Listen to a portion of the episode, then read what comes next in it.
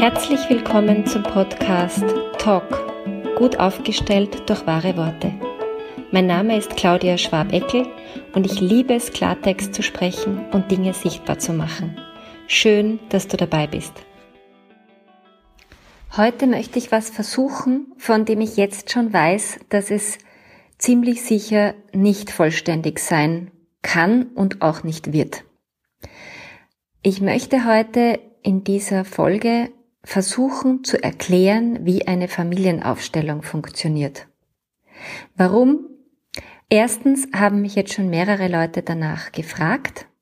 Zweitens weiß ich, dass bei ganz vielen Menschen ganz viele Fragen offen sind zu dieser Methode und ich habe es mir so ein bisschen zum Ziel gesetzt, auf verschiedenen Schienen, auch auf meinem Instagram-Account, auf meiner Homepage, auf meiner Facebook-Seite, immer wieder Fragen, die an mich herangetragen werden, zu beantworten.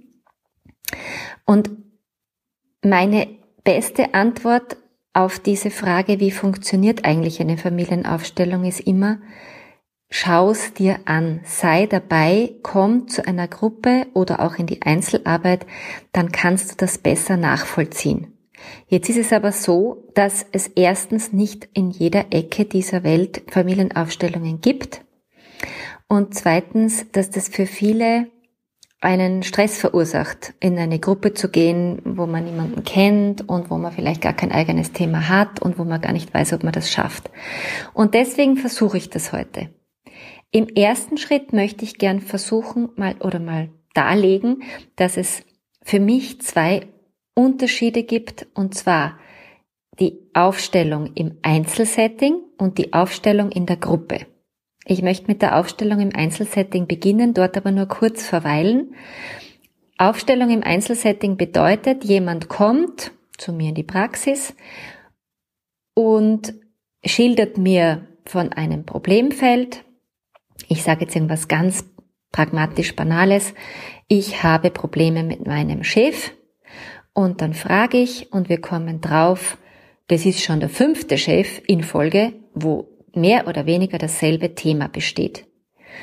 Und dann frage ich, weil ich das halt auch so gelernt habe, wie geht's dir eigentlich mit deinem Papa?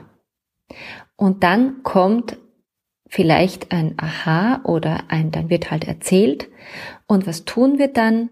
Wir stellen drei Personen auf. Und was meine ich damit? Ich habe da verschiedenste Methoden, das ist auch Typfrage. Ich habe eine Metallplatte mit so Magneten, die ist so circa ein bisschen groß, größer als ein normaler Essteller. Und da werden dann drei Positionen aufgestellt mit diesen Magneten. Die sind rund und eckig, groß und klein, bunt, das ist jetzt alles wurscht. Egal. Ähm, und die stehen dann auf dieser äh, Scheibe. Also da habe ich dann sozusagen mich selbst, meinen Chef, den aktuellen Chef und meinen Vater. Und dann, und deswegen mache ich auch diesen Podcast und deswegen habe ich diesen Fokus, da gibt es auch unterschiedliche Wege, wie man Aufstellungen leitet. Bei mir wird sehr viel gesprochen, ähm, kann ich mal ausdrücken, indem ich mit meiner Stimme in diesem Setting an diese Figur, die da im Moment nur auf diesem Magnetfeld vor mir, auf dieser Magnetplatte besteht, ähm, formulieren.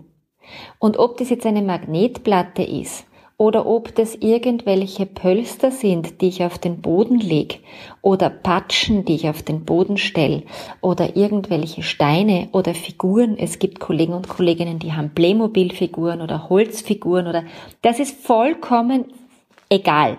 Ich habe schon Aufstellungen gemacht, am, also mit mir, um mit mir was zu klären, im Kaffeehaus mit Zuckerstreuer, Salzstreuer, Pfefferstreuer und Serviettenhalter. Geht auch, ist egal. Aber hier in diesem Einzelsetting habe ich einfach ähm, schöne Gegenstände, damit es schön übersichtlich wird. Dann wird das aufgestellt und dann wird gesprochen. Kurzzusammenfassung des Einzelsettings. Längere Erklärung zum Gruppensetting. Denn da gibt's ein Vorgespräch, wo ganz genau geklärt wird, was läuft hier eigentlich. Ich sage immer, da werde ich zur Detektivin. Durch meine Fragen schaue ich, wo ist ein Thema angelegt, wer hat das in der Familie noch, wo ist meinem Familienmitglied ähnlich oder genau unähnlich, gibt es ein Symptom, um das es geht schon früher, wer hatte das, wenn jemand ausgeschlossen wird in einer Gruppe zum Beispiel, wurde jemand aus dem System ausgeschlossen. Also die Fragen sind dann sehr groß und manchmal kurz irritierend, aber sie machen dann meistens Sinn. Und erst wenn wir wissen, was wir tun, findet eine Aufstellung in der Gruppe statt. Da habe ich einen Ort, hier in Wien, einen wunderschönen Raum, weil der Raum ist sehr relevant. Und dort treffen sich dann die vier, meistens vier Personen, die ein Anliegen haben, gemeinsam mit plus minus acht bis zehn anderen Menschen, die nur kommen, weil sie die Aufstellungsarbeit toll finden, weil sie selbst mal aufgestellt haben und einen Beitrag zurück ins Feld geben wollen, weil sie bei mir assistieren oder oder oder. Die kommen zusammen zu einem Rahmen, da sind wir wieder beim Rahmen, von circa vier bis fünf Stunden. Na, fünf bis sechs Stunden, Entschuldigung. Und in diesem Rahmen an diesem Ort finden dann diese Aufstellungen statt, eine nach der anderen. Wenn jetzt die Person, die ein Anliegen hat, dran ist, setzt sie sich neben mich und erzählt den Menschen in diesem Kreis, und es ist oft so, dass man überhaupt niemanden kennt aus dieser Runde, und es ist auch oft sehr gut so, was ist das Anliegen? Und zwar ohne ins Detail zu gehen, sondern nur um bei dem vorigen Beispiel zu bleiben, ich habe dauernd Stress mit meinen Chefs und ich möchte, dass das aufhört. Zum Beispiel. Ja? Und dann wählt diese Person, das haben wir ja auch vorher vorbesprochen, aus diesen anwesenden Personen drei Personen aus. Eine Person für sich selbst, eine Person für den aktuellen Chef und eine Person für den Papa. Dann stehen diese drei Personen auf und alle anderen setzen sich an den Rand. Und dann stehen diese Personen und die Person, die aufstellt, die das Anliegen bringt, stellt sich hinter diese Person und legt ihre Handflächen auf die Schultern dieser Person. Damit, und in dem Moment, wo man das macht, denkt man zum Beispiel an den aktuellen Chef.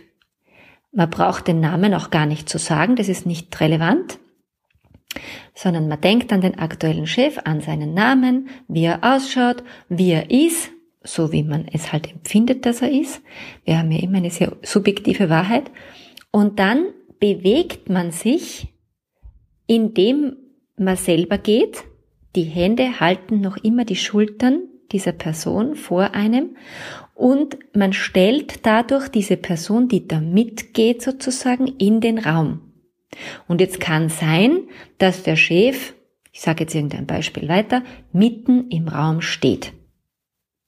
Dann geht man wieder zurück und legt die Hände auf den Papa zum Beispiel und macht dasselbe. Man denkt an den Papa, und es ist übrigens egal, ob der Papa noch lebt oder nicht lebt, das werde ich auch ganz oft gefragt.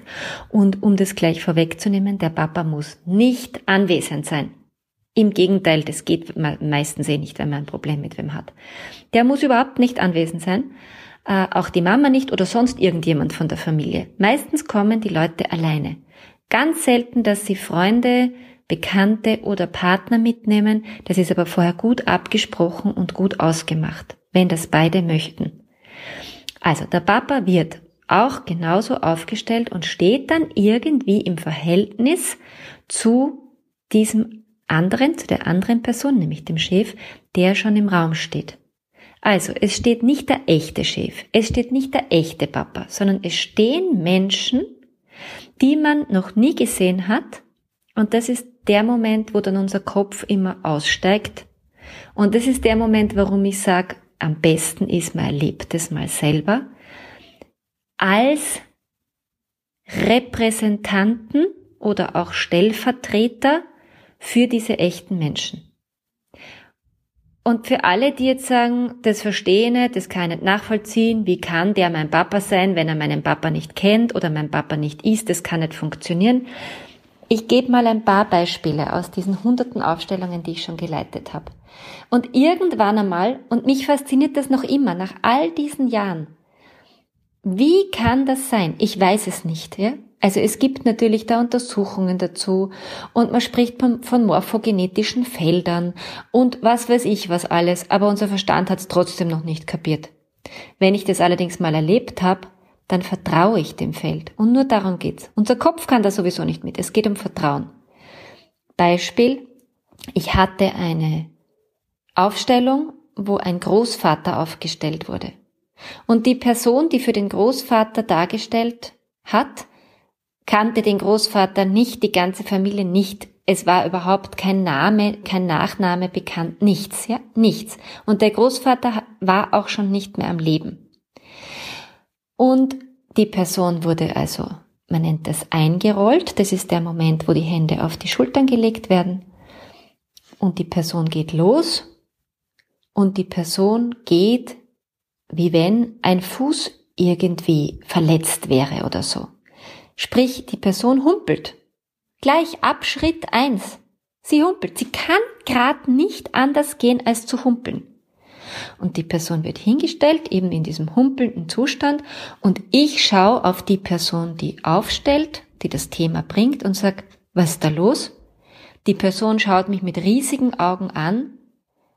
Alle haben Gänsehaut, wie das formuliert wird, und sie sagt, ja, mein Opa, der hat ein Holzbein gehabt. Und der ist tatsächlich so gegangen. So, jetzt kann man sagen, na, das ist Zufall. Aber ich habe so viele Beispiele, wo solche Dinge passiert sind, dass ich wirklich, ich für mich, ja, ich für mich weiß, dass das kein Zufall ist, sondern dass das genau dieses Phänomen ist, weswegen Aufstellungsarbeit funktioniert. Es geht natürlich auch ein bisschen banaler. Also jetzt nicht jedes Mal so, dass so große Sachen wie dieses Gehumpel passieren. Aber wie kann es sein, dass jemand, der zur Aufstellung kommt, der bei der Anfangsrunde sagt, oh, ich bin heute gut drauf, ich freue mich auf die Aufstellungen, alles gut, und dann wird er ausgewählt für irgendeine Rolle und wird eingerollt wiederum mit dieser, mit diesem Moment, wo die Schultern berührt werden, und er wird ins Feld gestellt und fängt an zu weinen, aus dem Nichts. Er fängt an zu weinen oder er wird total wütend oder kriegt irgendeine ganz intensive Emotion, die vorher nicht da war und, und das ist wichtig, die auch nachher nicht mehr da ist, wenn die Aufstellung beendet ist. Das kann unser Kopf nicht verstehen, aber unser Körper kann es fühlen und spüren und deswegen nochmal, wenn du dir nicht sicher bist, wie eine Aufstellung funktioniert, sei dabei und probier es aus. Und wenn du dann drauf kommst, na, also das ist mir echt zu spooky oder mit dem kann ich gar nichts anfangen oder das ist mir alles zu blöd. Okay, es gibt tausende Methoden, die gut sind. Es muss nicht die Aufstellungsarbeit sein. Aber offensichtlich gibt's irgendwas, was lockt, sonst würde man sich gar nicht damit beschäftigen. Spätestens jetzt hättest du diesen Podcast schon abgedreht. Diese Folge. Würde dich nicht mehr interessieren. Also nimm dich mal ernst und schau, was davon ist deine Wahrheit?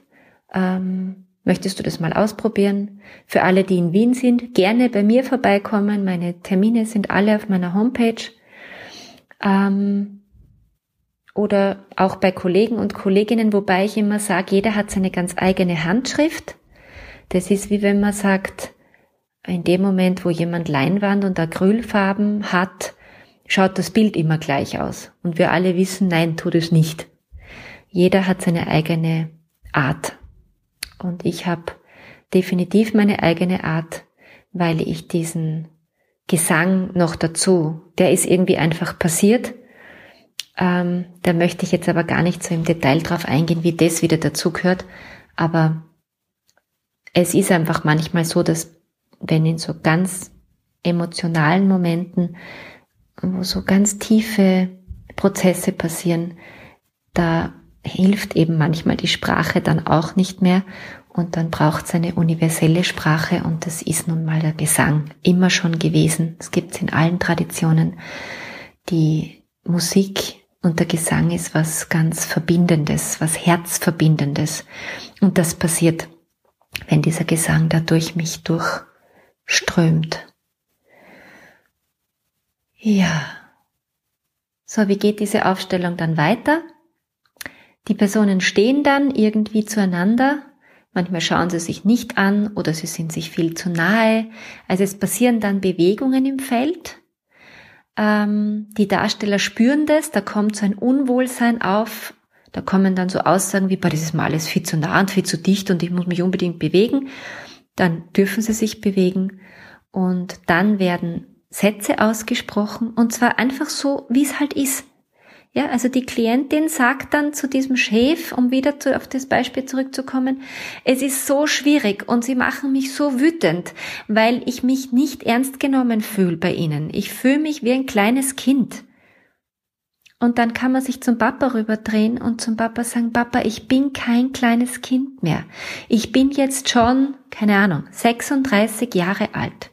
Und ich möchte, dass du beginnst, mich als Erwachsene zu sehen weil ich kann nicht raus aus meiner Haut, weil es begegnet mir über meinen Chef auch. Da schau her, da steht er und behandelt mich wie ein kleines Kind. Solche Sätze werden dann formuliert. Kein Hokuspokus, kein Brimborium, sondern die Realität, die Wahrheit.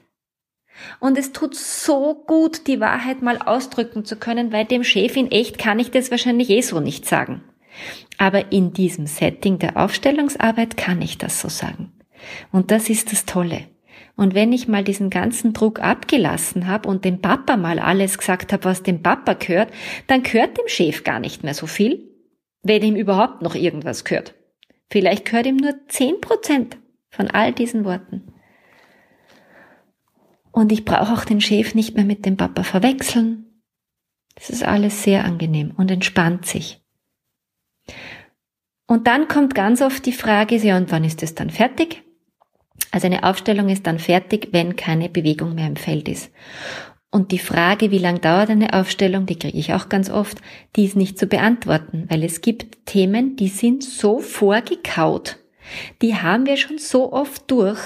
Unser System weiß genau, wo die Lösung liegt. Man braucht es nur aufstellen, die Dinge sagen und dann ist es fertig. Also ich habe auch schon Aufstellungen erlebt, die dauern genau 25 Minuten.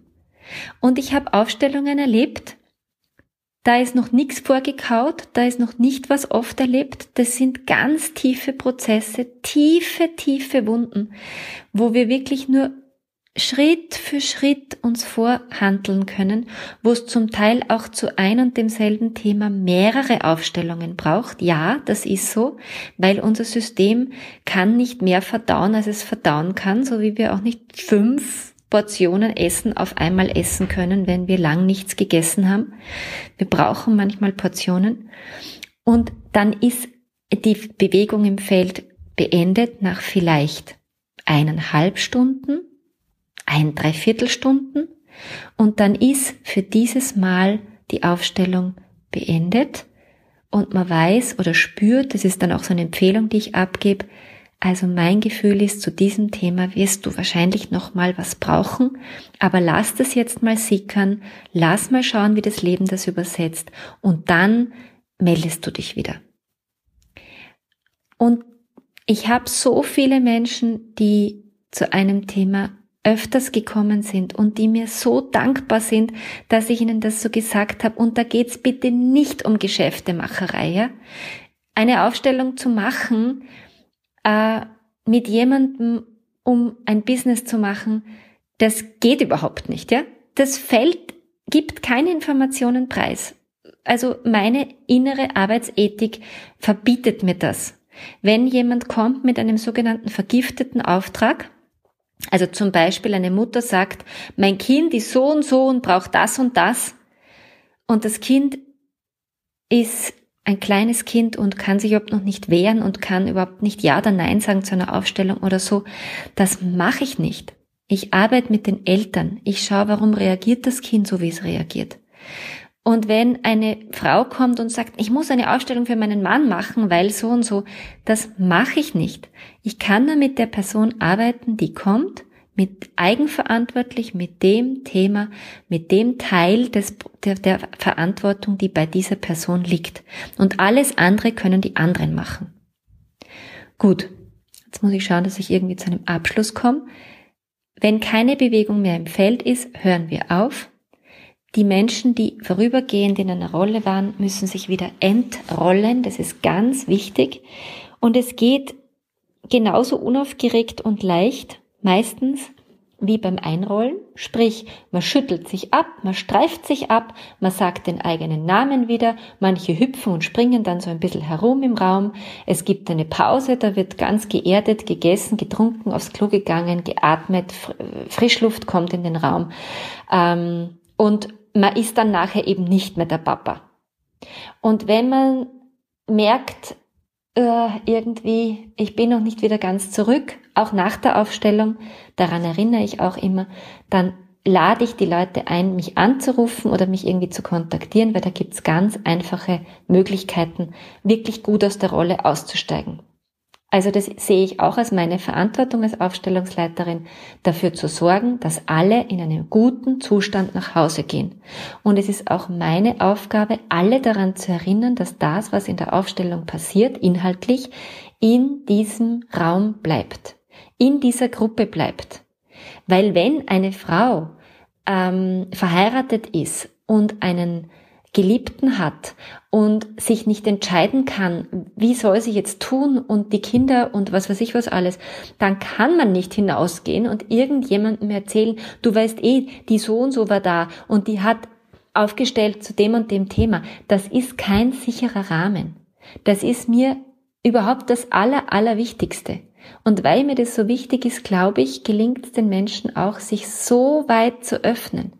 Ich bin immer wieder so tief berührt, was die Menschen alles auf das Silbertablett legen und mich hineinschauen lassen und sagen, schau mal, Claudia, das ist mein Anliegen. Ich bin tief berührt davon, wie viel Vertrauen mir entgegengebracht wird von den Menschen mit ihren innersten Anliegen. Auch nach all diesen Jahren noch immer. Es ist groß und es wird auch nie aufhören, groß zu sein. Und es entsteht, und es ist auch, das möchte ich zum Abschluss noch sagen, so ein Feedback von fast allen, die zu mir in die Aufstellung kommen. Es ist immer wieder so faszinierend, also das ist jetzt ein Originalton, es ist immer wieder so faszinierend, wie es möglich ist, wir haben uns hier um 15 Uhr getroffen und uns alle nicht gekannt und wir verabschieden uns hier um 21.30 Uhr plus minus und wir sind wie eine vertraute Gruppe, die so tief eintauchen durfte. Und das berührt die meisten sehr. berührt mich jetzt auch gerade, wenn ich das erzähle. Weil es ist tatsächlich berührend. Wie kann es das sein, dass sich Fremde innerhalb von so kurzer Zeit so nahe kommen dürfen? Und es ist eben in dem Moment, wo wir uns öffnen, wo wir es wagen, über unser Innerstes zu sprechen und es auch sogar sichtbar zu machen und spürbar zu machen für andere und dann mit diesem neuen, veränderten Sein wieder hinausgehen in die Welt und dann schauen, was passiert. Weil es passiert dann was. Mein Papa muss nicht wissen, dass ich aufgestellt habe, aber es verändert sich bei der nächsten Begegnung was, weil sich in mir was verändert hat. Aber wie sich das genau verändert, das werde ich, glaube ich, in einer extra Folge mal machen. Das sprengt jetzt hier den Rahmen. Ja, Fragen sind herzlich willkommen und ich weiß, es wird Fragen geben. Probier es aus. Find deine Wahrheitsstimme wieder, wenn du willst. Und nicht vergessen, lösen, lachen, leichter werden. Bis bald, deine Ausdrucksexpertin Claudia Schwabeckel.